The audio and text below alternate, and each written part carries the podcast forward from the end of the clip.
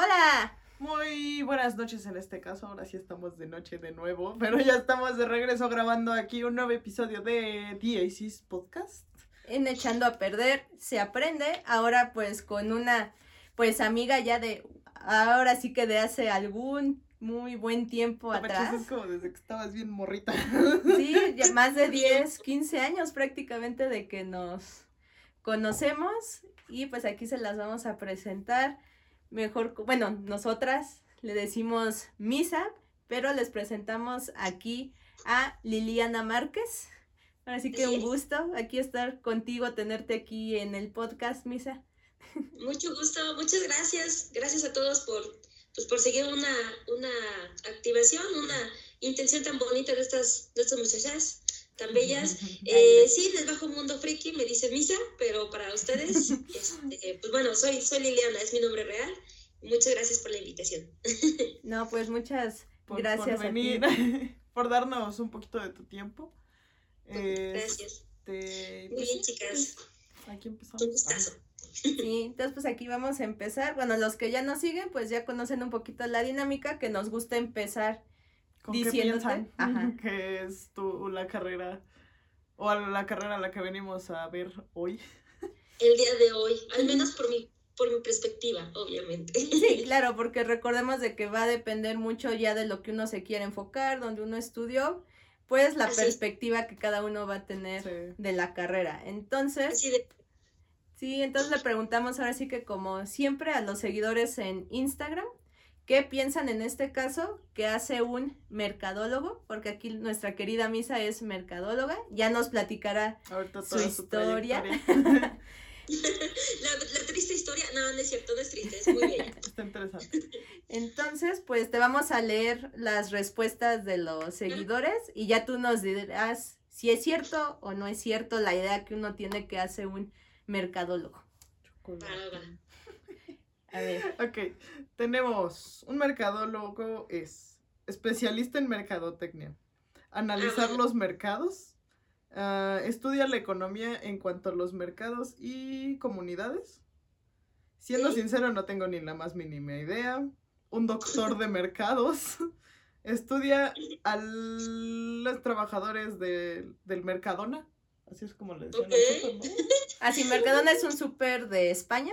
Vendría siendo como un Walmart o Soriana acá en México. Otro dice que cosas de mercadólogos. que vender cosas de al alergólogos. No sé qué sean los alergólogos. Creo que es la más desorientada de todas, pero vamos a darle chance. Sí, no sé qué sea. Otra vez, se encarga de que todos los mercados haya elotes preparados. Un mercadólogo. Esa es la más acertada. O sea, ya digo que sí. Y si no lo hemos estado haciendo mal. Algo estamos haciendo mal. Dice, también suena a que trabaja con mercados o está relacionado con los mercados. ¿A cuáles se refiere? ¿Quién sabe? Pero dice mercado. Dice, estudia el apartado económico de un mercado específico y el último dice que no sabe. Ok, así, simple, no sé. Sí, porque también les decimos que se vale decir que no saben. Entonces sí, varios contestaron de no sé. No sé. Y pues como que la mayoría se va de estudia mercados.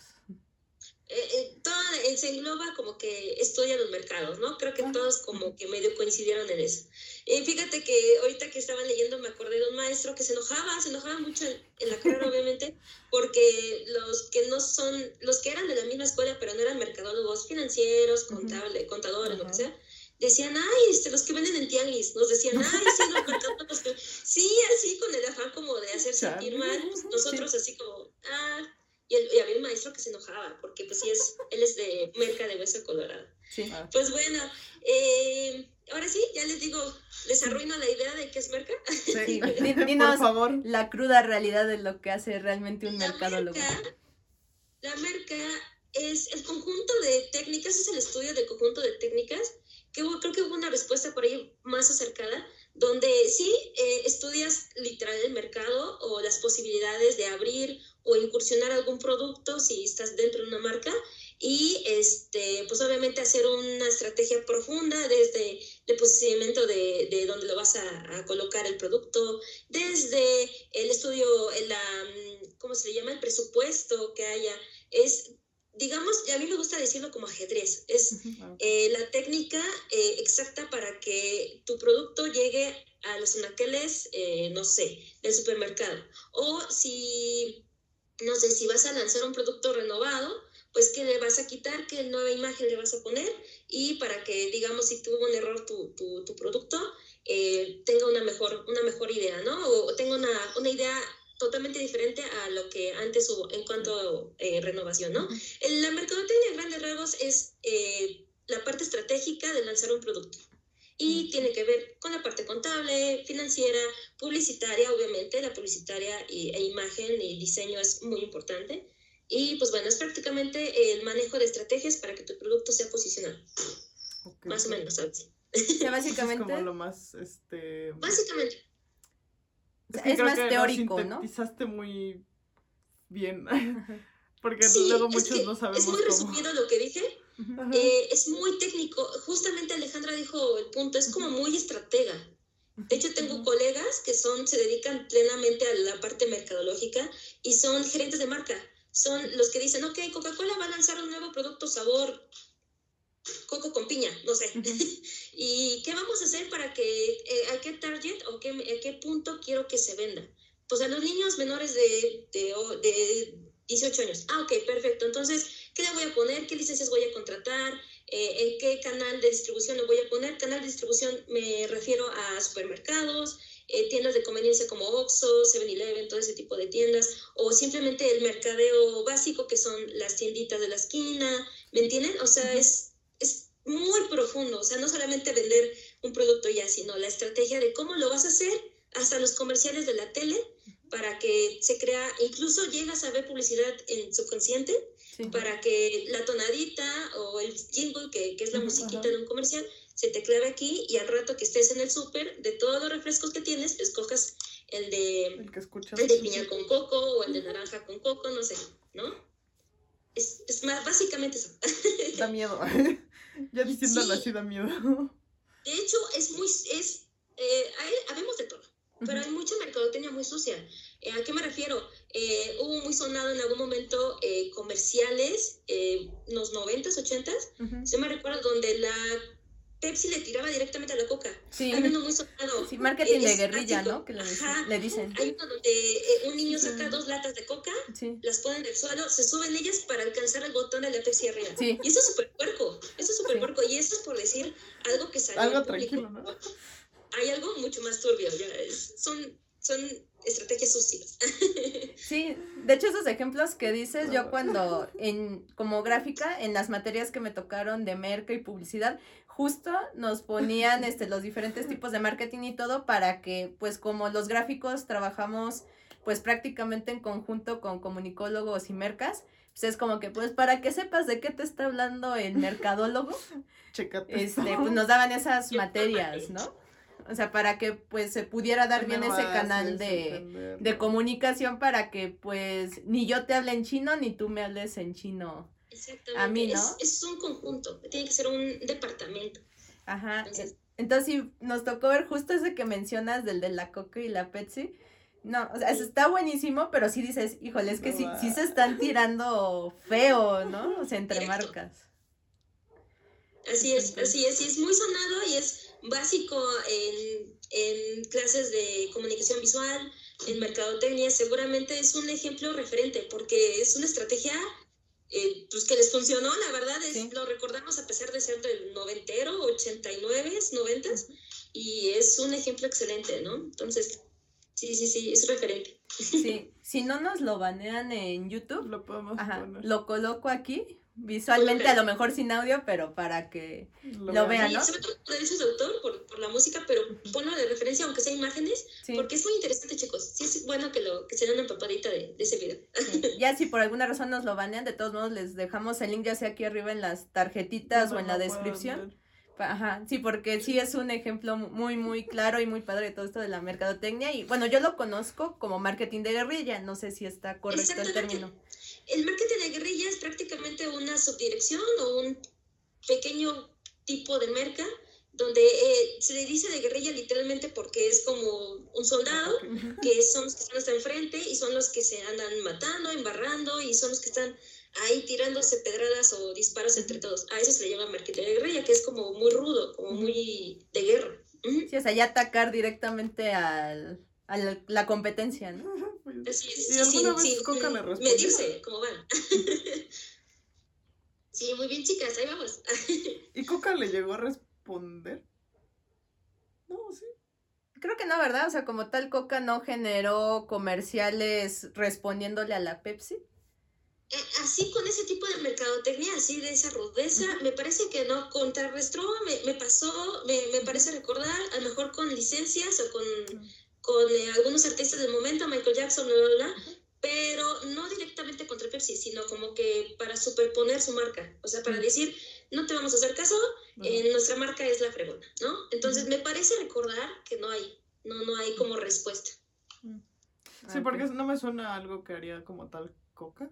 Es que depende también mucho la personalidad de las marcas, ¿no? Porque al final, por la esencia de Pepsi, se ha caracterizado siempre por eso, ¿no? O sea, de ser como que el rebelde, o sea, no, no es como Coca, que es más como que así ah, la familia, la convivencia y todo, ¿no? O sea, Pepsi siempre ha tenido otra personalidad, ¿no? Que al final precisamente es, esa publicidad iba muy ad hoc a la personalidad de Pepsi. Y ese, son el tipo de decisiones que tomaría en su defecto un jefe de departamento de mercadotecnia, un gerente de marca, que es, a ver, ubícate, Coca-Cola no se va a poner a, hacer así cualquier cosa por este porque su imagen como bien dices tú es de familia. Antes se arriesgaron con la campaña publicitaria que pusieron chingón me parece en sus frases que fue muy sonada una lady una lady Coca-Cola que ah, una sí. no entonces, antes ahí se jugaron un poquito el pellejo esa, esa, esa imagen que tiene, que dices tú, ¿no? De familia. Pero, este, sí, Coca-Cola, digo, pero Pepsi parece ser que siempre ha sido como la sombra, y eso subconscientemente lo tiene, es como que la sombra siempre atrás de Coca, siempre. Entonces, como para saltar esa rebeldía o para decir, no, somos más fregones, estamos arriba de Coca, se les ocurrió hacer, a mi gusto, como mercadóloga, lo veo así, como que este, pues vamos a hacer este comercial para decir, no, estamos arriba de Coca, con ese tono, como bien dices tú, rebelde. Pero Coca-Cola fue así de, ¿verdad? Nosotros en lo mismo no necesitamos eso, tenemos un posicionamiento muy cabrón como para que no se, no se nos, este, no se nos eh, vaya la imagen como tal, ¿no? Por eso hay que tirarlos. Como consumistas hay que tirarlos. no es por dar, pero tienen demasiado poder. pues bueno, pues ahí está más o menos un breve ejemplo y resumen de, lo, de la marca. sí. Y pues bueno, entonces ahora sí ya entrando ya bien en tu historia, ahorita ya nos diste como una introducción, pero tú siempre quisiste ser este mercadóloga o por qué decidiste en su momento estudiar mercadotecnia? O sea, ¿qué fue lo que te impulsó a elegir esa carrera de un inicio? Eh, me impulsó el hecho de que yo quería comunicar algo, yo quería eh, comunicarme visualmente ya sea gráficamente, con animaciones, con videos, siempre tuve la intención de como que generar publicidad o generar comunicación, transmitir algo. Entonces, cuando me empecé a meter en, carreras, en ese lapso entre la prepa y te meten a exámenes y te hablan tal escuela, tal escuela, empecé a ver el plan de estudios y yo decía, bueno, comunicación visual, eh, había eh, estudiado el mercado, entonces fue más o menos lo más allegado que tenía yo en ese momento, en ese momento donde estaba muy inexperta de la vida, este, que, se acercaba más a lo mío, ¿no? Yo desde niña siempre quise comunicar algo. Y esto va porque ya es una historia de, vida mía. Mis papás tienen una tienda de abarrotes y constantemente estuve rodeada de supermercados, proveedores de este tipo. Entonces yo veía cómo iban haciendo sus estrategias por temporada, el lanzamiento de nuevos productos y de pronto lo retiran o cambio de imágenes cambios de empaque. Entonces, todo eso me, atrajo. O sea, yo creo que fui mercadóloga inconscientemente desde muy niña, porque estuve muy rodeada de marcas desde muy niña.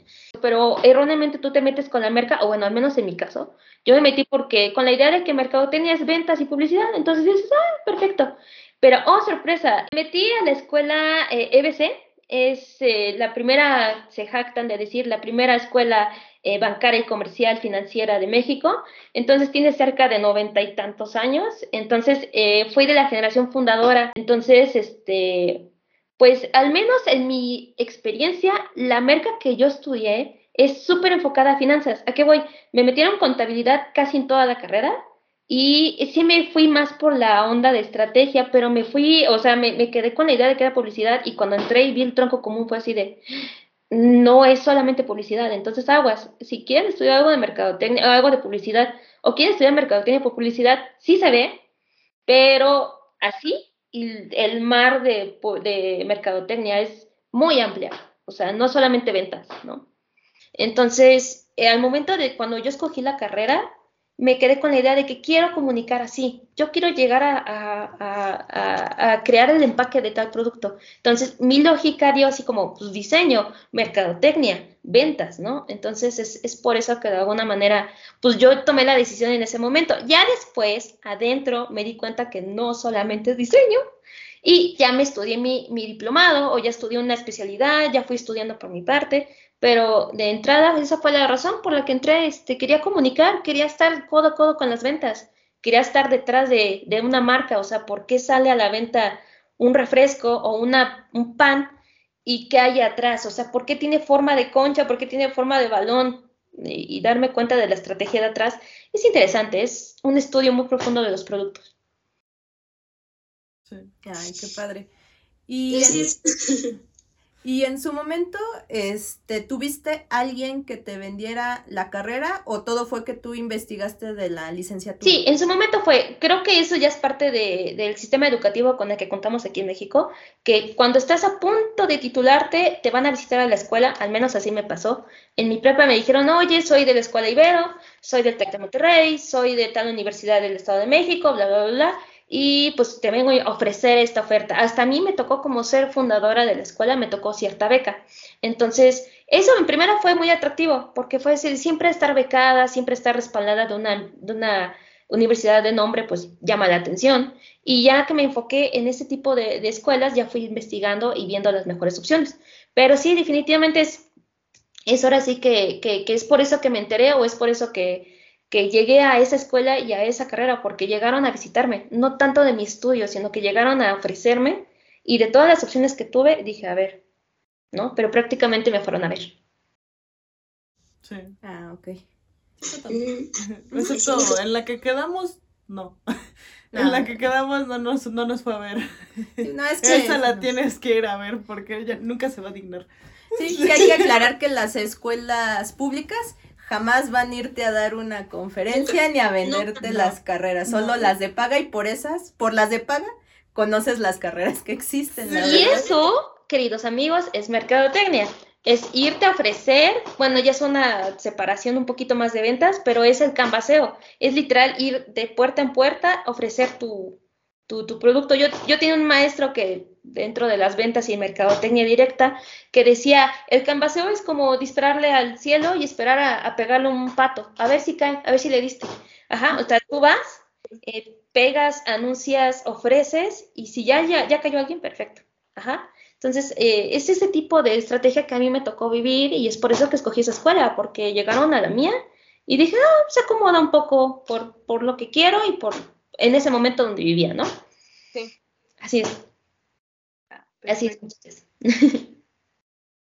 y hubo un punto, bueno, por todo lo que platicas de por lo que tú veías la carrera y todo, y bueno, por experiencia quizás personal, porque te conozco un poquito más, pues sé que tú ilustras, te gusta toda esta parte del diseño, y al momento en el que entraste a la carrera, ¿hubo algún momento en el que quisieras desertar porque no era lo que esperabas o todo el tiempo siempre te gustó tu, tu licenciatura? Honestamente, quise desertar como unas tres veces.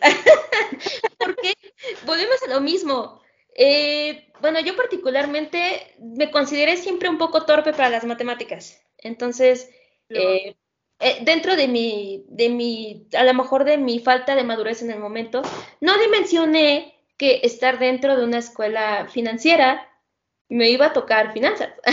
no sé si suena lógico ahorita ya, pero en ese momento no se me ocurrió, no pensé, ¿sabes? Entonces, este, sí, sí quise desertar varias veces. eh, digo, el tronco común te lo puedes llevar más o menos, te va relajado, ¿no? Dices, ah, pues vi derecho penal. No sé por qué, pero vi derecho penal. Vi derecho eh, mercantil, ese sí va más, más apegado, ¿no? Y, dices, tronco común, dices, ah, pues eventualmente cuando me toque mi carrera ya me va a gustar publicidad. Llegó un punto en que ya era especialidad de mi carrera y yo quería salir, porque dije, papá, ya no aguanto la contabilidad, es que no me hallo, es que no dimensioné, la verdad. Entonces sí me fui, sí, honestamente les digo, sí me desilusionó, porque yo entré con la idea de ventas y publicidad, más que otra cosa, publicidad. Les cuento rapidísimo en todos esos proyectos que te dicen, vas a crear una imagen, un nuevo producto, imagen corporativa y todo eso, y, en mi caso de mi escuela, eh, estudia mercado, estudia de finanzas, eh, acomodo de presupuesto, todas esas cosas, yo decía, no, no, contabilidad no. Y, y, mis compañeros, como era por equipos, me dijeron, tú relájate, como me veían jugar con Photoshop desde siempre.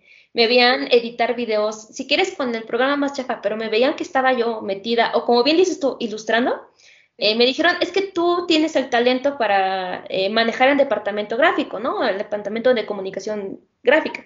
Entonces me decían, tú relájate, tú hazme toda la mm, campaña publicitaria, consígueme la licencia si necesitas, cuánto cuesta adquirir una licencia de Disney o lo que sea, y todo lo gráfico visual me tocaba a mí. Y yo decía, oye, pero lo financiero, no te preocupes, nosotros lo hacemos. Entonces siempre me tocó como que ese trabajo, ¿sabes? Tuve la buena o mala fortuna, si no quieren ver, de que me daban la facilidad de, hacer mi publicidad y entonces me fui especializando sin siquiera estar en una escuela especializada, ¿sabes? Entonces, eh, y eso fue de la mano de que tú dices, que siempre me ven dibujar, siempre me vieron, eh, pues, estar eh, diseñando, armando, coloreando, si quieres. Entonces, sí, sí me llegué a desertar, sí me llegué a desilusionar porque yo tenía la idea de publicidad y es absolutamente, ¿no? Y este, una partecita una clase, un, una clase de un semestre y ya. Entonces, al menos en mi carrera, en donde estuve ahí en, la escuela, fue así. Entonces, sí, sí hubo muchas veces de desertar y yo les digo, chicos, estén súper maduros y súper conscientes de dónde van a entrar, analicen el perfil de la escuela, porque, por ejemplo, yo no lo analicé, no lo analicé y dije, finanzas sí, sí, pero no, finanzas de todos los semestres. Entonces, aguas, si no se hallan ahí, no entren. No lo haga, compa. Sí, no, y tienes razón, porque de hecho también ya nos tocó en su momento otra entrevista con una amiga de Andy, Stangy, igual les dejamos aquí en las tarjetitas su entrevista, y ella estudió relaciones económicas internacionales, pero ella decía que, por ejemplo, ella era de otro estado, ya había elegido que quería solo relaciones internacionales y a la, al estado al que se iba a mudar por el trabajo de su papá, pues le dijeron así en corto, ¿no? No, pues nos vamos a mudar y ella de, ay, pero es que yo ya había elegido mi carrera, ¿no? No, pues ponte a buscar ahí donde nos vamos a ir a vivir tu carrera, ¿no? Y ahí en la entrevista ya van a escuchar bien su historia, pero igual se le hizo fácil de que escuchó, ah, relaciones económicas internacionales, ¿no? Dijo, ay, ¿cuál puede ser la diferencia, ¿no? O sea, es lo mismo, solo le están agregando la palabra económicas y pues, oh sorpresa, pues el perfil de esa escuela terminó siendo precisamente más contable, más finanzas, más matemáticas de lo que hubiera sido en una escuela que no, no tenía el perfil con la palabra económicas, ¿no? Que solo era relaciones internacionales. Ese es tal cual mi ejemplo. Es más, si me hubiera tocado estudiar mercadotecnia en alguna otra universidad que no fuera financiera, igual me hubiera encontrado mejor, ¿no? Porque va más enfocada a ventas o más enfocada a relación con el cliente o a lo mejor hasta más enfocado a publicidad. Pero no, nunca me arrepiento, no me arrepiento de haber estudiado esa escuela, es buena, es exigente a su nivel, pero sí es un perfil que no coincidí, ¿sabes? Y creo, considero que es por eso que yo quise desertar, no tanto porque no me gustaba la carrera, sino el perfil de la escuela no coincidía conmigo. Entonces, es lo importante de estudiar la escuela, no tanto la carrera, la escuela. Sí, claro, porque cada escuela tiene un perfil. Entonces sí es muy importante revisar esa parte porque igual aquí, igual dentro del canal o de los episodios del podcast, pueden revisar, ya tenemos varios gráficos, pero si escuchan la versión de cada uno, pues es distinto, o sea, porque el enfoque es muy diferente entre estudiar, por ejemplo, en una Ibero, que el enfoque es más de ser tú el jefe dueño de Hacienda, de agencia, perdón. Ay, de Hacienda, yo, órale. perdón, es que estuve haciendo facturas y, tengo acá el SAT en la cabeza. Pero bueno, o sea, bueno. Pero bueno, o sea, el chiste es de que ellos tienen el enfoque más de ser jefes, creadores, emprendedores. Ah, por ejemplo, otros colegas y yo que estudiamos en escuela pública y que el enfoque es más, más creativo, ¿no? Que de hecho es lo que a mí siempre me gustó, de estar diseñando, estar detrás de la computadora y todo. Sí nos dieron una parte estratégica, pero realmente el, el grueso de la carrera fue más lo creativo, ¿no? Ahora sí que como decimos, lo talachoso más que la parte estratégica, contable, etcétera, que sí la dan, por ejemplo, en escuelas como Anáhuac. Exactamente, justamente lo que nosotros pasó en mi escuela, al menos es como muy burocrático, ¿sabes? O sea, todo eh, la parte eh, administrativa y la verdad el, perfil del estudiante egresado, considero que es como eh, toda la carrera o todas las carreras, todos los semestres, va enfocado como que estudio de mercado, ok, como para empezar pero de una, de un mitad de la, de la carrera para adelante ya fue como más gerente de marca, ¿me entiendes? O sea, ya ser como bien dices tú, como el dueño o jefe de un departamento. Y por ejemplo, esa es otra parte de mi historia, yo también siempre quise crear mi marca, mi marca de lo que sea. Entonces, esta escuela no tiene perfil emprendedor como en otras escuelas como en la universidad, a lo mejor que hacen sus incubadoras, o el TEC a veces, que hacen sus incubadoras y desarrollan su producto. La EBC, al menos en mi perfil, en lo que me tocó vivir, no. Entonces no tiene ese perfil emprendedor y es otro choque de ideología que, yo no me hallé. Honestamente no me hallé, pero pues, de lo que tienes, agradecido y enfocado, pero sí es contrastante, ¿me entiendes? Entonces, ¿qué aprendes? O sea, de que aprendes, aprendes algo, ¿no? Sí, a la escuela a la que te vayas. Tal vez no lo que hubieras querido, pero te quedas con una parte y ya después puedes, puedes implementarle ese cachito. Justamente lo que hice, Andy. Justamente es lo que hice. O sea, me quedé con ese saborcito de, no, es que quiero estudiar diseño, ya me hallé. Entonces, investigué, busqué diplomados, certificados y dije, vete por aquí, ya tienes licenciatura, ahora enriquecete, ahora ya que eres licenciado y que tienes un cargo y que te embarraste un poquito de lo que ya sabes a qué dedicarte, enfócate. Y es lo que hice. Sí, y al final este creo que eso es en general con todos. No hay escuela buena ni mala, ¿no? Porque luego hay unos que te tocan que te dicen, ay, estudié tal cosa, ¿no? Ay, pero ni siquiera se dedica a lo que estudió, está muerto de hambre y todo. Y realmente no es en sí la carrera, ni es la escuela, sino luego es porque nos toca muy chavitos escoger carrera y jamás se te cruza por la cabeza el qué podría pasar si estudio en esta escuela o en esta otra escuela, ¿no? Porque incluso aunque te vayas por lo económico, porque la mayoría, pues sí, el factor económico es una razón y pues buscas como sea meterte a cualquier escuela de gobierno o a la más baratita, porque no siempre nuestros papás tienen la el poder adquisitivo para podernos pagar la carrera que queremos, ¿no? Pero la escuela en sí, la escuela en sí, ¿no? Entonces, pues sí es importante, este, sí revisar los planes de estudios, si por algo ya por cuestión económica o que incluso si no te dejan mudarte hasta de estado, porque puede llegar a pasar, ¿no? o sea, tu carrera y el perfil que tú quieres lo tiene cierta universidad, pero en un lugar o hasta país donde tú no estás. Entonces, si por algo ya está con beca y todo tus papás no te dejan, pues tomar lo que más se acerque a ti, pero siendo conscientes de que a lo mejor ya egresando o tomando esos programas quizás de movilidad, ya te puedes mover a donde tú quieres y ya especializarte, ¿no? Y no para que así no salgan tantos profesionistas frustrados que al final luego le echan tierra a las carreras cuando realmente no es ni la carrera ni la escuela, sino uno que tomó mala decisión y estudió en un lugar que no quería o no tenía el perfil de esa carrera que esa persona deseaba. De, de, nada sirve que yo diga, ay, debe ser... No, no, porque no es una mala escuela, solo es un perfil que no hice match. No me encajé, pero no, no desaproveché, lo saqué al 100 y lo disfruté y de ahí a seguirle, ¿no? Así es, muchachas. También se da mucho de que puede que ni siquiera sea como tal las dos cosas que vimos ahorita, sino que sea un profe que casi siempre varios profes que se te vayan juntando y tú estés en un mal momento que te, que te hacen tú quererte salir o odiar algo. Eso, sí. eso se da mucho. Yo sé, ah, no, es por eso. una buena carrera, una buena oportunidad para ti, pero mil factores, incluso personal, a nivel familia o algo, tú, tú, tú, tu ser no estás contento y ya no disfrutaste como debiera ser, pero pues no es tanto la carrera, volvemos a lo mismo, ¿no?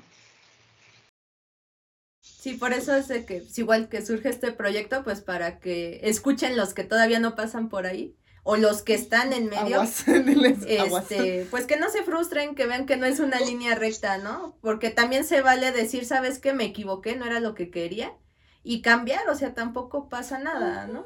Ya si estás en el noveno semestre, pues ya acaba, ¿no? Pero... Y es muy válido, tengo colegas que son una fregonería, profesionales y lo que sea, y a la mera hora eh, empezaron estudiando, no sé, veterinaria y se cambiaron a, no sé, algo súper remoto, ingeniería en sistemas, ¿no? O sea, y son una pieza y están trabajando súper bien y se sienten cómodos en sí, pero pues que desertes o algo, no considero que deberías mancharte a ti o sentirte culpable de, ay, abandoné una carrera. No, todo lo contrario, estamos para experimentar y para decir, ¿sabes qué? La regué.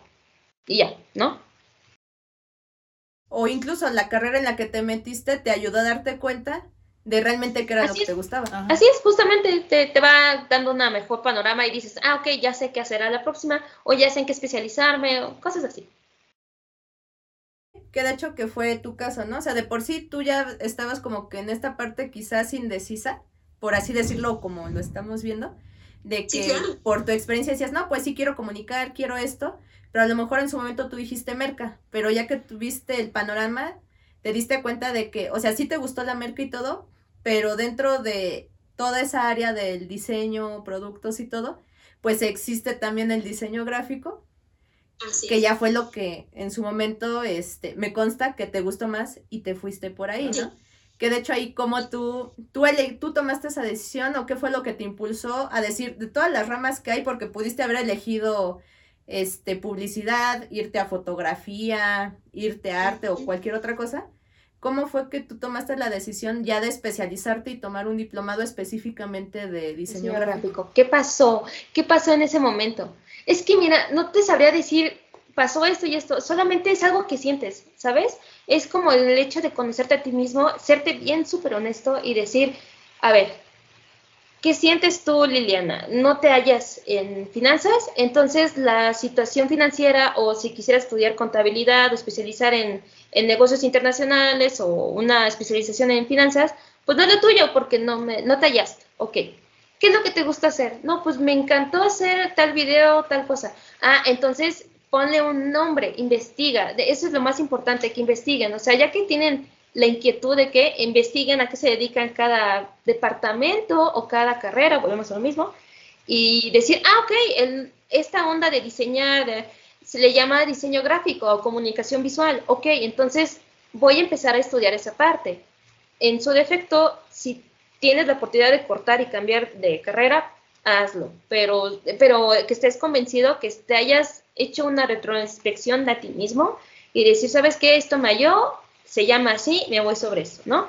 Entonces, creo que eso es lo que me pasó, creo que fue un estudio muy profundo conmigo y ser bien consciente de qué es lo que te gusta. O sea, desde niña me gustaba hacer esto, desde niña me gustaba crear, dibujar. ¿Cómo se llama eso? Ah, diseño gráfico, comunicación visual, sale sobre eso, ¿no? Pero sí, eso fue prácticamente, o sea, ser bien honesto y bien despierto de, de qué es lo que tus habilidades dan, ¿no? O sea, yo me vi con habilidad de diseño, ay, perdone. hay que salir ya, ya con mi tote. Entonces, ser honestos con uno mismo y pues notar tus habilidades y de ahí tomar la decisión más cercana y dentro de tus posibilidades, ¿no?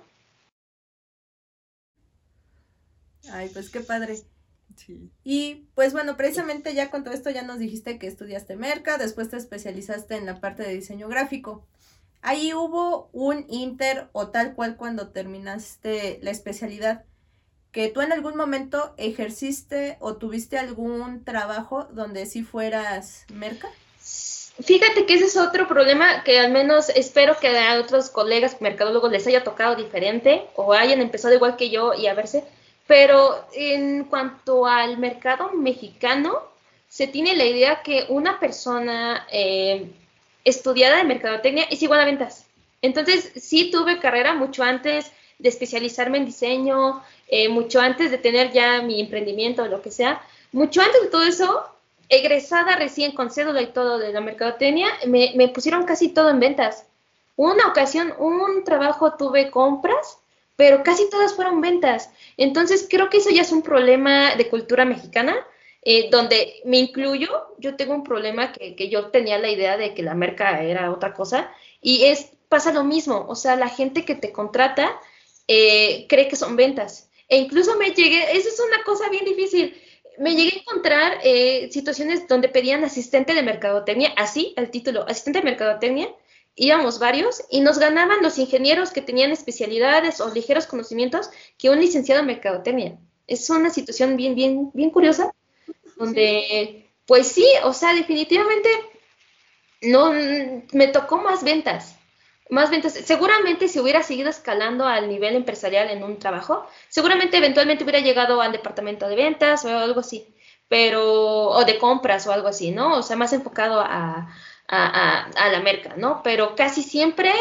ventas. Me tocó de como cinco empleos que tuve a lo largo de mi vida eh, de, empleada, tuve uno de asistente de mercadotecnia y todos los demás puras ventas. Es algo que hay que poner atención y también creo que dónde mandar el currículum o dónde buscar, o es más, si te gusta la mercadotecnia, si tallaste todo, especialízate, yo les sugeriría eso. Si se quieren seguir por el camino de la marca, especialícense en algo, eh, hay diplomados, hay eh, diplomados de gerencia de marca o estudio de, pues ahora sí, del de, benchmarking o cosas más específicas sobre la, la marca, donde pues te pueden tomar en serio como mercadólogo y no ponerte en ventas, ¿no? En algo más general. Claro. Y sí, creo que sí hay varias carreras y se da mucho, creo que sobre todo en lo que es diseño, merca, publicidad y comunicación, comunicación audiovisual y con los animadores, que somos como que del área, no hacemos lo mismo, pero somos del área. Pero todos nos ven igual. Ajá, o sea, creo que sí, como dices, es algo más cultural y desconocimiento en general hasta de los que están lanzando las vacantes, de no saber qué hace cada profesionista y no saben realmente cómo hacer esas vacantes para que llegue también el profesionista adecuado. Porque por lo mismo de que no saben lanzar las vacantes porque desconocen qué hace realmente cada quien, se empieza también a generar esta mala fama de los profesionistas. Sí, es real, sí, sí, sí. Es, una, es un teléfono descompuesto, ¿sabes? O sea, y me ha pasado en mi emprendimiento, incluso ya en otra área como ya dedicada a la comunicación visual, vendo cosas impresas y todo, eh, la misma ideología de la gente llega así de, hazme un diseño que venda. Y seguramente te ha pasado a ti, Alejandra, eh, que te han dicho, hazme un diseñito chido que venda. Y dices, te voy a armar una imagen corporativa, te voy a armar una imagen amigable, pero no te voy a asegurar que vendas, porque es, mm, no es solamente la imagen, es tu equipo de trabajo, tus proveedores, eh, tu sistema de trabajo, son muchos factores, ¿me entiendes? Pero la gente obviamente culturalmente te echa la culpa a ti como diseñador o te echa la gran responsabilidad o, como merca, en este caso en ventas, este, te echan la culpa a ti como si solamente dependiera de ti y es un problema cultural que nos encontramos. Sí, sí porque es que de hecho se da mucho, ¿no? Porque también este, me ha tocado con clientes y todo que sí te dicen, ah, es que quiero vender, ¿no? Pero nos han tocado para varios clientes y hubo uno en específico este, que sí le dije, bueno, es que para empezar a ver un crecimiento y toda esta parte, se necesita mínimo de tres a seis meses. ¿No? Porque aparte tenía abandonadas las redes sociales, o sea, nunca las había. Y las redes sociales es un trabajo brutal, es un trabajo de disciplina y de meterles y todos los días, todos los horarios. Así es. Y entonces, pues esos clientes que me tocaron, este, pensaban que únicamente con tener sus perfiles, mandar medio correitos y tener un sitio web, ya con eso iban a vender. Y en su momento, pues sí, pasaron los tres meses y apenas se empezaba a ver el posicionamiento, ¿no? O sea, sí había métricas, iba aumentando el alcance y demás, pero todavía no había esta parte de venta. Una, pues el momento ahora sí histórico de que era una pandemia.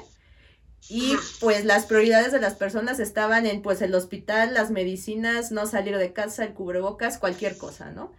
Así es. O perdí trabajo, aunque quiera comprarlo y lo necesite, no tengo con qué. Creo que es lo más importante, Ale, que te enfrentaste con ese cliente y con muchos que querían invertirle o querían hacerlo, pero la gente no compraba, no por su producto, o no por tu página mal diseñada, o no por una publicidad que les hice mal, no, sino porque el propio eh, mercado mexicano no podía. Está agradado, ¿no? Entonces, sí, esos factores. Y algo importante, esos clientes que me tocaron, este, pues ya no eran tan jovencitos, ¿no? Entonces les costaba trabajo entender esta parte de las redes sociales y pues ellos querían así vender ya, ahorita, en fan, ¿no? Y era de, no, no, no, es que tienes que aparte tú mostrarte, grabar historias, hablar un poquito más de tu negocio, ¿no? Y era esa parte que no entendían y en su momento fue así de, no, pues ahorita ya no tengo dinero y ya no quiero, este, continuar ahorita con los servicios porque para mí es un gasto. Y era así como que, bueno, está bien, o sea, no dices nada, está bien, queda, quede en buenos términos con los clientes.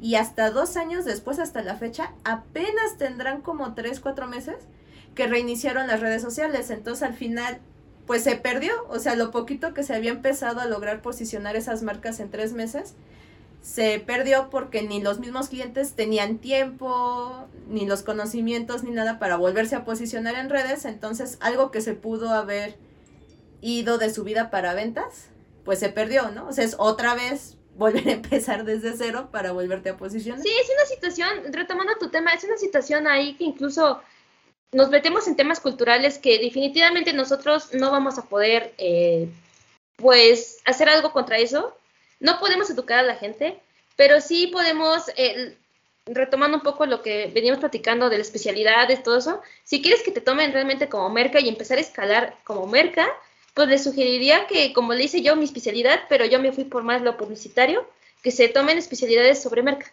Y ya, y se escalan y se siguen, no pasa nada. Sí, sí, porque al final lo cultural es algo que no va a cambiar de la noche a la mañana, ¿no? Entonces, ahorita, por ejemplo, este es un pequeño proyecto que lo que trata es precisamente tratar de educar en general, incluso a nosotras mismas, porque igual, ¿no? Tenemos una idea de ciertas carreras. Y, resulta, otra cosa, ¿no? Por ejemplo, ahorita que no tienen idea de la merca, pues ya, ya tienen una, una pequeña. sí, entonces pues es un trabajo que incluso hasta puede que nunca se quite, ¿no? Pero aunque sea poner el granito de arena para empezar a conocer más de estas carreras, ¿no? Porque al final, donde sea, hasta como médico, como contador, de lo que sea, hasta de esas carreras entre comillas más conocidas, todos pasamos por lo mismo de que llega alguien y no sabe ni siquiera lo que haces, ¿no? O te confunde. o se, se, les hace fácil encargarte cosas cuando no es tu responsabilidad o no, no depende totalmente de ti. Entonces, sí es un problema cultural, insisto, en cualquier carrera, como bien dices tú, se encuentra, pero pues nuestra de arena es decir, ¿sabes qué? Me dedico a esto y te ayudo con esto, pero hasta aquí. Es saber poner límites también. sí, así es. Y pues ya entrando en esto, ahorita ya has empezado a hablar precisamente de tu emprendimiento. ¿Cómo fue esa historia de, de ya crear tu empresa, no? Porque ahora sí que nos dijiste ya de que tuviste varios empleos y todo. ¿Qué fue lo que te hizo decir, es momento de hacer mi emprendimiento? Lo que me hizo decir, hasta aquí de empleos, voy a aventarme al mundo emprendedor, bueno, volvemos a lo mismo. En cuanto a mi contexto, siempre fui de padres emprendedores. Ellos tienen su negocio, ellos no tienen franquicia, no manejan Oxxo, es su tienda con nuestro apellido y ya, ¿no? Entonces, eh, un amigo que intentó emprender y él no se halló, me dijo en algún momento, un colega mercadólogo, por cierto, me dijo, este, intentó hacer su, su, su agencia de mercadotecnia por su parte y no, no pudo, no se halló y le gustó más eh, trabajar y todo. Él, él sí es un ejemplo de merca estratega cañón. Ahí luego les, les paso el contacto. Bueno, él me lo dijo en algún momento, es que tú tienes, ustedes como familia tienen la situación de, emprendedora desde la sangre. Entonces yo tengo conocimientos del trato con el cliente y de, de, emprender desde que nací. O sea, yo nací siendo emprendedora sin querer queriendo, ¿no? Entonces, lo que me despertó es como cualquier otro, va buscando trabajos y todo, y caí de pura suerte como vendedora, volvemos a lo mismo, me presento como licenciada en mercadotecnia, me jalan a ventas y caí en una empresa, empresa publicitaria, casualmente una empresa grande, ahorita ya, ya no existe, creo que la pandemia le afecta un poco y ya no, ya no existe, es la realidad de muchos negocios que pasaron, o de empresas, ¿no? Grandes, chiquitas, todo. Entonces caí en este negocio, este, yo, yo vendiendo sin ni una idea de diseño más que lo que sé líricamente, que todavía no, no estudiaba el diplomado, todavía no llegaba con ustedes. Y este, caí y de pronto veía que imprimían las lonas, que les llegaban tal pedido, que hacían tal eh, eh, pedidos para, tenían muy fuerte las farmacias similares, estas personas. O sea, para que se den cuenta del nivel de empresa, era muy grande, le trabajaba a General Motors, a Bosch, eh, empresas grandes, medianas a grandes, ¿no? Entonces caí y, eh, de ser honesta, ese es otro problema. la cultura de compañerismo del trabajo es un poquito complejo. También en México le batallamos, no sabemos ser un buen equipo de trabajo a veces. Eh, en mi experiencia en varios amigos les cuesta trabajo hallarse en un equipo, sentirse íntegros bien con un equipo, ese es otro problema. Y casualmente en este trabajo yo caí vendiendo, eh, marcando, oigan, les ofrecemos publicidad, cuando le agendo, visito su negocio, cosas así. Y me tocó un ambiente de, de trabajo muy feo, donde literal así les pongo nada más el panorama. Nos decían, son cuatro vendedoras. Tienen un mes para vender lo que tienen, lo que se pueda. La que, vendo, la que venda menos se va. Entonces fue así como juegos del hambre, ¿sabes? Así como, ¿qué, qué, qué? Y nos empezamos, fue una robadera de clientes bueno, nos andábamos, nos andábamos agarrando de las greñas, una robadera de clientes brutal. Entonces, eso no es un buen ambiente de trabajo, para empezar. Es horrible, pero pues bueno, tu empleado no puedes hacer nada más que defenderte y, que no se metan contigo. Sí, no, sí, agárrate de las greñas. No es lo adecuado, pero si se pasan contigo, bueno, es otra historia, ¿vale? Entonces, eh, me fue muy mal, no me gustó el ambiente de trabajo, era muy feo, pero eh, dentro de esa oscuridad donde no me sentía cómoda, estaba feo, vi esa lucecita donde decía, no manches, te gusta diseñar, te gusta, dedícate a esto. Y ahí dentro de esa empresa me di cuenta que ellos mismos no hacen todo. O sea que tener negocio o tener máquinas para todo está muy difícil. Entonces te puedes hacer de colegas, de buena relación, y me fui dando, al paso del tiempo me fui codeando con muchas personas, al grado de que yo era, pues que prácticamente la gente de compras y ventas, y conocí muchas personas y dije, bueno, si, si te estás dando cuenta que esas personas no pueden hacer todo, eso me empoderó y decir, bueno, pues, puedo lanzarme yo. No necesariamente que tenga que invertir en todas las máquinas para hacer todo. Entonces, hazte de buena relación y lánzate. Entonces, hubo una vez que llegó un cliente y la diseñadora era un poco pesada. y, y sí, ahí no voy a decir más detalles, pero era pesadita y ya, ya tenía rato trabajando con ese cliente y no se hallaba, no se hallaba, le hacía un diseño y no le gustaba, le mandaba tal previo y no le gustaba, tal, tal, tal. Y hasta la diseñadora harta, así de, es que yo no quiero saber de este cliente. Y dije, a ver, préstamelo. Ah. me, pues, pues me tomé el atrevimiento, o sea, no era mi rol, pero me tomé el atrevimiento y dije, pues eres buena en Photoshop, pues hazle un previo, a ver qué puede pasar, chicle y pega. Entonces agarré mi compu con el Photoshop que tenía por ahí, hice más o menos, eh, dependiendo la, la, demanda de este cliente, era una refaccionaria me parece, y le gustó, le mandé el previo a nombre de la diseñadora, perdóname, pero le mandé a tu nombre, y dijo, está perfecto, ahora sí, ya no le muevas, imprímelo así, y yo, eso es lo que me empoderó, ¿sabes? Dije, ah, entonces mi diseño es vendible. Mi diseño, mi talento, por más poquito que tenga, funcionó. Entonces, pasé el diseño, se hizo, se imprimió y ya. Entonces, eh, viniendo en un ambiente pesado, de, una, de clientes donde pues, a lo mejor eran desatendidos por el, porque eran pequeños y los ignoraban, decía, yo quiero poner mi agencia, de, me empoderó para decir, yo quiero poner mi agencia de publicidad, pero no quiero ser eh, no quiero menospreciar los clientes chiquitos, todo lo contrario, es, ¿quieres una lona? No pasa nada, yo te la hago. Viene Bosch y me dice, quiero 10 mil lonas, te las hago. O sea, no desperdiciar nada. Es algo que no se me hizo congruente conmigo con esta empresa. Despreciaba, decía a las personas, no, esos chiquitos no. ¿eso qué? Entonces, no coincidía conmigo, terminó la relación, yo feliz, y fue prácticamente mi primer cliente este señor, y con el poquito finiquito liquidación que me dieron, emprendí, emprendí en, un kit pequeño de impresión, muy casero, y una compu, una compu rascochita que me encontré por ahí. Y pues ya, empecé en un rinconcito del negocio de mis papás y pasaron los años, tengo cinco o seis años en mi emprendimiento, eh, sobreviví a la pandemia bebiendo cubrebocas en algún momento, pero ese es lo padre que me gusta de mi negocio, es muy versátil. Así, ah, no, no, no estás comprando mis playeras o no estás comprando mi publicidad de tarjetas, lonas, pues te vendo cubrebocas. Entonces, es muy versátil y es eh, ya la, la jiribilla o la chispa que tú tienes como emprendedor y es por eso que yo les hago la invitación. No tiene nada de malo ser eh, lo comúnmente llamado godines o no tiene nada de malo ser empleado. No, ninguno es malo, o sea, ni emprendedor, ninguno es malo. Solo es eh, honesto contigo mismo y decir, pues me hallo trabajando en la oficina o me hallo emprendiendo. Pero pues bueno, en mi caso soy emprendedora desde niña. Así es como me empoderé. pues ahora sí que la empresa esta me dio las herramientas para decir, tú puedes y después de seis años, aquí estamos. Ay, pues qué padre. O sea, esas son las historias que da gusto porque sí me acuerdo así de que un día te vi y dije, ay, ¿qué andas haciendo por aquí? que pues, ahora sí que yo te atendí en ese momento, ¿no? Para darte clases.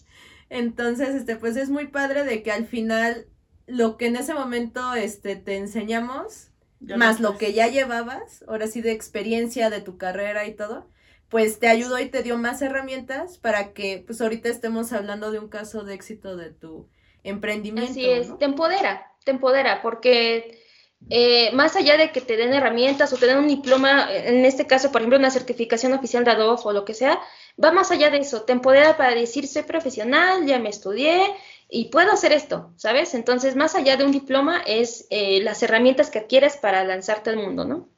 Pues claro. Y dentro de tu camino, ya sea en la licenciatura, en tu empleo o en tu actual emprendimiento, no sé si quieras por ahí compartirnos alguna anécdota donde la hayas regado, ahora sí que hayas echado a perder, pero hayas aprendido mucho. Todos los días aquí. ¿Por dónde empiezo? Por donde quieras. Mira, eh, digamos, lo vamos a manejar así, eh, tanto mi faceta como eh, empleada y mi emprendedora. Vamos a dar dos anécdotas, ¿no? Algo que me gustaría cambiar en mi vida y donde dije, sí la regué. En cuanto al último trabajo que tuve, hubiera cambiado más el hecho de ser menos Em, no sé cómo decirlo, menos mala leche. O sea, el ambiente que estaba me generaba el hecho de decir, sí, me robaste un cliente, lo voy a hacer, ¿no? Y hubiera cambiado esa decisión. Ahí la regué. La verdad es que pasó que yo tenía precisamente farmacias similares, ya estaba haciendo una talacha de un mes, dos meses, señor, lo visito, voy hasta allá. Y, y de pronto regreso a la oficina y me doy cuenta que dijeron que ya no trabajo ahí y se quedaron los clientes y ya.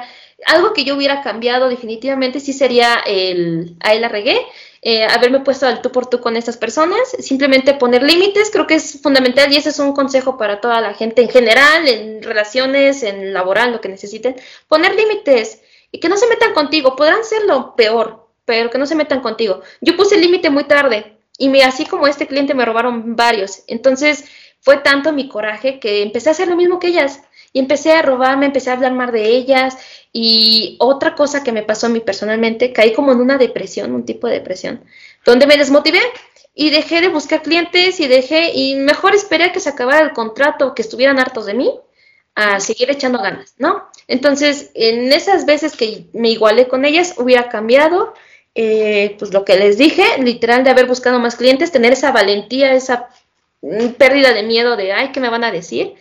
Haberme arrojado y segunda, poner un límite. Definitivamente poner un límite, decir no te metes conmigo, no te caigo bien, no pasa nada, pero respeta mi trabajo y yo respeto el tuyo. No meterte en, en malos, malos rollos, que se da mucho.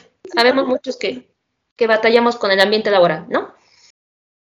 Sí. es que al final es como dicen, ¿no? O sea, violencia Exacto, generó más violencia. Yo hubiera dado lo que fuera por no caer en esos cual, incluso llevarme bien con estas personas. A lo mejor no de irnos de fiesta, pero sí, ¿qué onda? ¿Cómo estás? Bueno, ni eso, ni nos podíamos saludar. Era muy tóxico, ¿sabes? Muy, muy tóxico. Muy tóxico. Pero al final esta pues, experiencia pues te ayudó a aprender eso, ¿no? O sea, de yo no quiero esto o incluso ya en tu emprendimiento decir yo no quiero fomentar un ambiente así de feo. Sí, claro.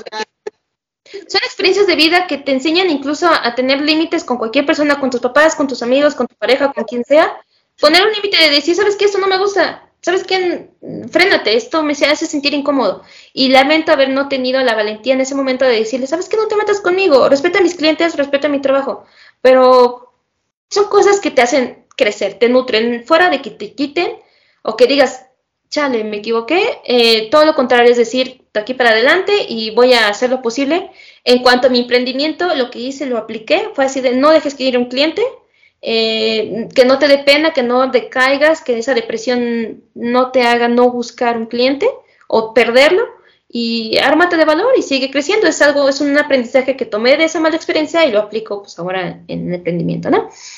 Y pues bueno, eso es en cuanto a hacer godines. y en cuanto a emprendimiento, muy importante chicos, cualquier emprendimiento que hagan, eh, le trabajé y me sigue pasando la fecha, chicos, no lo hagan. Este, confío demasiado en las personas. Soy una persona, me considero demasiado noble eh, donde confía muy fácil en las personas. Y a veces las personas no corresponden o no, no deberían tomarse tanto atrevimiento, pero bueno, tú no te pongas. Me pasó varias veces, ya emprendiendo, ya hace un año si quieres, es muy reciente, donde llegó una persona y me dijo, oye, este, necesito unos volantes, una lona, mil publicidad, querían hasta el letrero afuera. Y yo, su cuenta ascendía cerca de nueve mil pesos, ¿te gusta? Un emprendimiento chido, querían invertirle bien. Y dije, sí, no te preocupes, vamos a, dividirlo en fases. ¿Qué te urge? ¿Unos volantes? ¿Te urge una lona? Vamos a empezar por eso. Perfecto. Entonces le digo, mira, para en cuanto, en cuanto a los volantes, se llevan siete días hábiles. Ay, no, es que me urge. Ay, no, es que eh, yo sé que puedes. Me decía, ándale, ándale. Y, y caí, acepté. Entonces hice lo posible por sacar los volantes urgentes tenerme una presión que no me correspondía porque ellos son los que aceptaron que ellos nos habían organizado y me estaba eh, jactando esa presión. Y no, volvemos a lo mismo, tienes que poner un límite, decir, chicos, no puedo hacer maravillas, te lo puedo hacer en tantos días. Bueno, entonces, así va la historia.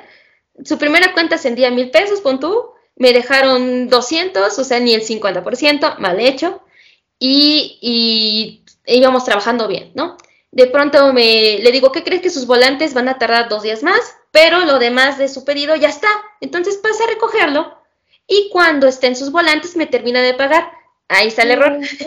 Ahí está el error. Sí, efectivamente. Entonces, como se lo pueden imaginar, se llevó toda la mercancía, excepto los volantes. Y pasan dos días y ya está, ¿no? Le digo, hola, ¿qué tal? Eh, pues ya están sus volantes, gracias por la espera. sí, perfecto, pasa la noche. Dan, pasó a las seis. Dan las seis, seis y media, siete y no pasó. Y dije, dale chance. No le escribí al día siguiente, al día siguiente, los dos días siguientes. Oye, este, te recuerdo, ya están tus volantes y no me has pagado la cuenta. Este, sí, perdón, tenía mucho trabajo. Paso hoy. No pasó. Y así me bailó como dos semanas. Y yo sin haber recuperado, porque fue finalmente es una inversión en material, en apartar el espacio para la guillotina, bla, bla, bla, bla. Es, es complicado, ¿no? Entonces da el caso que cuando me tocó a mí buscarlos y ya meterles presión, me bloquearon. Y para esto yo tenía otros dos números que venían impresos en toda la publicidad que le hice. Los busqué con los otros dos contactos, se hicieron mensos, dijeron no, eh, no sé nada, me bloquearon. Al segundo número le dije, oye, ¿qué onda? Mm, tengo una cuenta pendiente de esta persona. Este, no, que los mandó a hacer en otra parte porque tú les quedaste mal. Y yo así de, pues no, no les quedé mal, estoy en tiempo y forma, ella es la que no ha venido. No, no sé qué, arréglate con ella. Bloqueada. Entonces, ¿qué pasó? Me quedé con los volantes que ya no me servían para nada, los tuve que echar a la basura, completito, el millar así empaquetadito, lo eché a la basura. Perdí mi inversión y todo por no saber respetar mi trabajo todo por no decir, ¿sabes qué? eh, llueve, truene, relampaguee, seas mi vecino, mi amigo, mi primo, mi eh, conocido, 50%. Si no es que el 100%, a mí se me hace un poco fuerte cobrar el 100% de un jalón. Es lo que te conocen, es lo que generas confianza. Yo mínimo pido el 50 ya. Y a veces se me pasa. Pero sí, eso es lo que hubiera... Eh, y esa es una anécdota. Me pasaron muchas veces muy similares así, donde perdí, fuera de ganar, perdí. Y no quedé ni siquiera tablas. Perdí de verdad. Y para mí fueron basura que ahí siguen después de tres años. Entonces creo que lo más importante es no te confíes de la gente y fuera de que si son de confianza tus amigos, tu hermano, lo que sea, respetarte a ti mismo y respetar tu trabajo. Es decir, 50%, ay, que no sé qué, porfis, gracias, este, gratis, por favor, y te pago al terminar. No, que te respeten. ¿Sabes qué?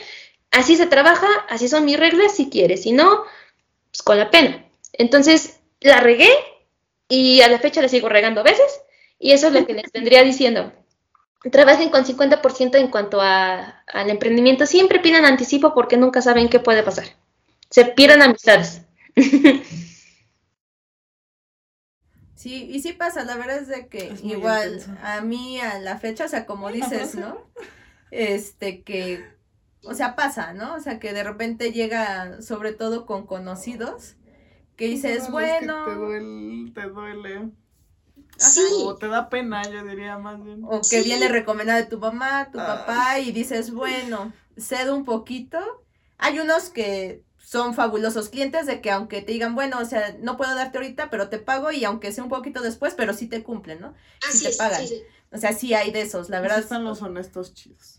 Pero hay otros que sí se cargan la mano y te dicen, no, no puedo, o hasta te cambian la cosa de que... No, o sea, tú habías quedado algo en ellos y me ha pasado por ahí con uno o dos clientes, de que tú llegas a un acuerdo y todo y dices, bueno, esa amistad de los papás, bueno, lo pasas, ¿no? Y de repente, este, te dicen, no, pues ya no tengo dinero y aparte no me, no me cumpliste, entre comillas, porque no vendí este, entonces ya no tengo para pagarte, ¿no? es, básicamente lo que me pasó. Me echaron la culpa de que no vendieron o que no estuvieron en el tiempo cuando ellos son los que realmente no quieren aceptar, ¿sabes? Entonces, sí, sí te entiendo, Alejandra. Sí te entiendo absolutamente. Ocasión con, con, con cosas como la pizza, de que, ah, sí llega a los 30 minutos, pero te tardas en abrir. Para no, Entonces no te pago. Sí, no, se presta para muchos malentendidos. Si es situación, vuelve a lo mismo, poner límites. O sea, y si no te respetas a ti mismo y decir, quien sea voy a cobrar, si no te empiezas a respetar tu regla, ya nadie va a llegar a respetarte. Entonces, pues no. Así es mi triste historia, amigas. No, pero sí, sí es un buen consejo, ¿no? Porque uno se le hace fácil y aunque ya se pasa el consejo, es muy probable que te pase, ¿no? Pero pues no sentirse mal, ¿no? Porque es algo que a todos nos pasa todos los días, aunque ya tengas la super experiencia, son cosas que te pueden pasar, ¿no? Entonces el chiste es como que aprender, tratar que te pase lo menos posible, pero si te pasa, pues no te sientas mal, aprende de eso y di, bueno, pues ahora voy a agregar este paso, voy a hacer esto, esto o aquello, para evitar que te Así es, así se han hecho muchas normas de de no te pases el semáforo o el cruce, porque a base de los trancazos o de las, los problemas es como vas aprendiendo y vas poniendo reglas, entonces vas creciendo, pero es parte de intentarlo y regarla, ¿no? Pero aparte de, vaya, ya tienes tu emprendimiento, ya estuviste trabajando, también das clases, ¿no? Soy, bueno, mi, mi, tenía una tía, tenía, tenía, una tía abuela que vivía aquí con nosotros, ya se fue a otro estado, pero me veía todos los días movida me levantaba a abrir mi local, luego me llevaba mi uniforme, luego el sábado preparaba palomitas. Siempre fui una persona, siempre soy una persona muy activa. Y hasta esa tía me decía, oye hija, ya no sabes ni qué vender. es una realidad. Soy una personita que fuera de la mercado, de mercadóloga o diseñadora, si le quieren llamar, como me quieran llamar. este, soy una persona un poquito ocupada. Eh, me gusta practicar artes marciales, específicamente chinas, eh, entreno Kung Fu Shaolin, al grado de, es otro emprendimiento por parte de mi hermano, es te digo que somos emprendedores de, sangre. Entonces es un emprendimiento que él, que él puso y pues se especializó mucho y el maestro con el que le dijo, oye, pues abre tu escuela, le dijo, necesitas mínimo un alumno. Y dijo, oh, tengo un conejillo de indias, ¿no? Entonces me jaló a mí como primera alumna, me, me hizo como quiso y al grado de que ya tengo unos 15 años, 12 años entrenando y de verdad es, es otra faceta de mí donde también doy clases, o sea, ya llegué a un punto donde también puedo apoyar dando clases, y es otra onda interesante donde la filosofía que vemos ahí lo puedo aplicar en lo mío y viceversa. Me gusta mucho. Pero sí, como ven muchachas, esa es otra faceta mía. y no les quiero contar, como pueden ver, soy friki también, eso es otra historia. Contar porque también hay que hablar de eso. Me aguanté una pregunta hace rato porque dije, ¿cómo haces esas ¿Cómo las hago? Sí, esa es otra historia. Eh, mis amigos dentro de este ambiente me dicen la, la ama de la improvisación, porque si algo tengo y me funciona tanto en mi emprendimiento como para estas cosas locas que está allá atrás, es que soy muy ocurrente. Entonces, eh, se me complicó algo, encuentro una solución fácil. Y eso es de mi familia, eso es mucho de mi papá, yo lo he visto que es mucho de mi papá y creo que lo heredé o me gustaría tener una parte mínima de lo que él hace. Entonces, eh, esa es una situación que tengo, es muy, soy muy ingeniosa para algunas cosas y es parte del éxito del emprendimiento y parte de, pues, de esto, ¿no? Que lo aplico para las cosas que me gustan, o sea, lo padre, lo, lo padre de lo que, que te dediques a lo que te gusta es que lo disfrutas, te das tus tiempos, tus pausas y puedes hacer cosas locas como yo soy cosplayer, o si eres eh, videojugador, pues te dedicas a los streamings, o si solamente te gusta cocinar, te pones a cocinar, ¿no? Pero, o sea, esa es la importancia de dedicarte a algo que te guste y que te sientas lleno, para que puedas balancear tu vida. Entonces, sí, esa es ahorita, si quieres, luego te platico qué onda, pero la que está acá de Lucina, la que está así, así, esa sí la mandé a hacer, esa sí me la, sí me hicieron favor porque tenía mucho detalle y no tenía yo mucha idea y no tenía mucho tiempo encima, tenía, estaba armando las demás piezas, pero la que está así, la de Mart, esa sí la hice totalmente de cero y fue una ocurrencia total. Qué cool.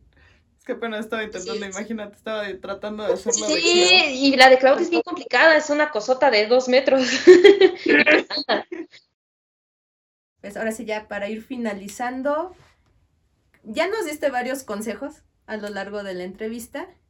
Pero, ¿qué consejo le darías a aquellas personas que están ahorita en ese proceso de elegir carrera en general? Ya sea que quieran meterse a Merca en específico o de manera general, ¿qué consejo les darías para que puedan escoger? Creo que les aconsejaría ser menos dejados, conocerse a sí mismos, porque la verdad es que yo me considero que tuve una maduración muy tardía, entonces no me tomé las cosas en serio en su momento. Entonces, cuando nos daban exámenes propedéuticos eh, o nos iban a visitar, no les tomé la importancia como debía ser y no me lo tomé en serio. Entonces, creo que lo que les sugeriría es que se ubiquen bien en qué etapa están, eh, hay chance para destramparse, para hacer locuras así, hay para todo, pero cuando les toque de verdad, enfóquense porque es una decisión de vida.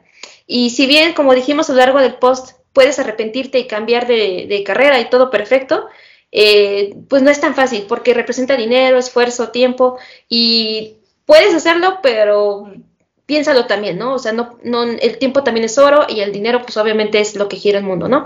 Entonces, pues bueno, les sugeriría que estuvieran conscientes de, de sí mismos, hagan, eh, volvemos a lo mismo de que entreno y esas cosas, hagan tratamientos o situaciones de meditación, conózcanse a sí mismos, no meditación que estén, no, sino que de verdad quédense un rato, analícense y digan, ¿qué te gusta? ¿Te gusta bailar? ¿Te gusta cantar? Toma clases profesionales, no te lo tomes a la ligero. O sea, ¿te quieres dedicar a eso? Dedícate. Em, no sé, me gusta dibujar, o por ejemplo Alejandra, ¿no? Que desde niña siempre fue muy original, muy creativa, me gustaba hacer en la compu. Investiga cómo hacer de tu hobby algo profesional, algo que te dé un sustento. Creo que es dentro de la filosofía budista que nosotros analizamos dentro del Kung Fu, que son tres sustentos. Es uno, eh, busca un hobby donde, o busca una situación que genere dinero sustento más que otra cosa, no tanto dinero o riqueza, sino tu sustento. ¿A qué me refiero? Que te dé un techo, que te dé comida, te dé estabilidad, ¿no? en cuanto a lo financiero. Eh, otra cosa es que te llene naturalmente, te, sientas cómodo para, a pesar de las frustraciones, del mal, del mal ambiente, como lo fui platicando, puedas decir, sigamos, vamos a echarle, o sea, que te llene espiritualmente y definitivamente algo que disfrutes, algo que definitivamente sepas eh, de alguna manera, pues, valorar, que sepas de alguna manera disfrutar. Entonces, este, pues sí, definitivamente que tengas esos tres pilares en la decisión que tú tomes es perfecto. Ninguna carrera es mala, nunca está mal arrepentirse, pero sí conózcanse a sí mismos. Tómense un ratito, frenen su fiesta de lo que sean para analizarse y tomarse las cosas en serio, porque de esto depende tu futuro de verdad. Ya. Ay, no, pues sí que qué bonito mensaje. De hecho, este, bueno, al día de hoy, este que es junio 2022. Ya la siguiente semana, de hecho, vamos a tener entrevista con tu hermano Rick.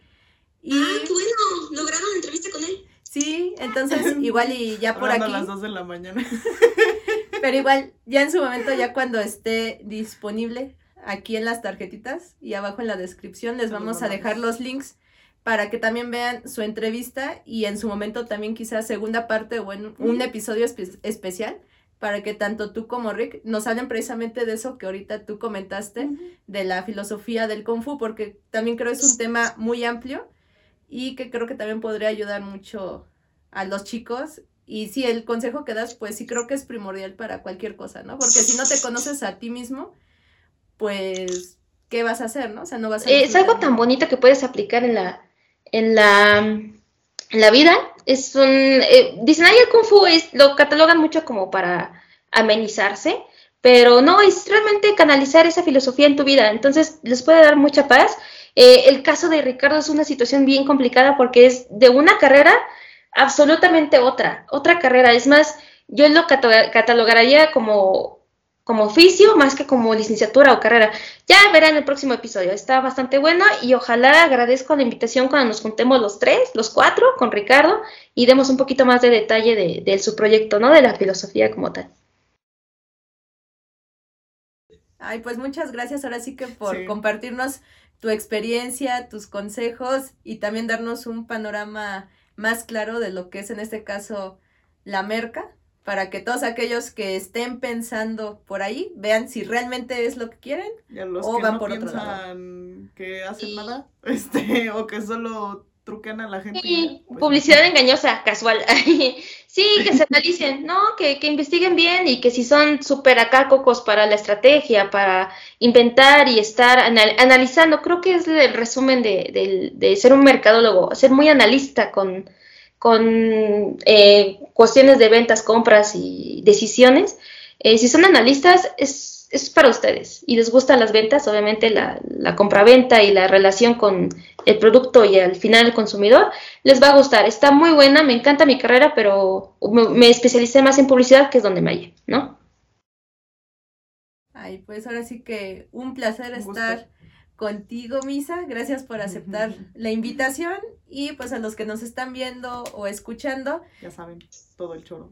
Sí, ahora sí que no. se olviden ahora sí que de compartir el episodio con quien lo necesite, darle me gusta para que esta comunidad crezca y podamos ayudar a más personas. Ahora sí que a conocer las carreras y a los que están en ese proceso de elegir, pues que les sea un poquito más fácil elegir carrera. Pues, informen tengan algo de utilidad dentro de los podcasts. Una guía, una guía antes de, tomar una decisión tan fuerte. Y pues, pues muchas gracias a los que ya nos siguen desde hace tiempo. Este, si aún no nos sigue, si te gusta el contenido, compártelo, darle me gusta, suscríbete o síguenos y pues nos vemos a la siguiente. Y nos estaremos viendo idealmente en 15 días. Nos vemos. Que estén bien. Bye.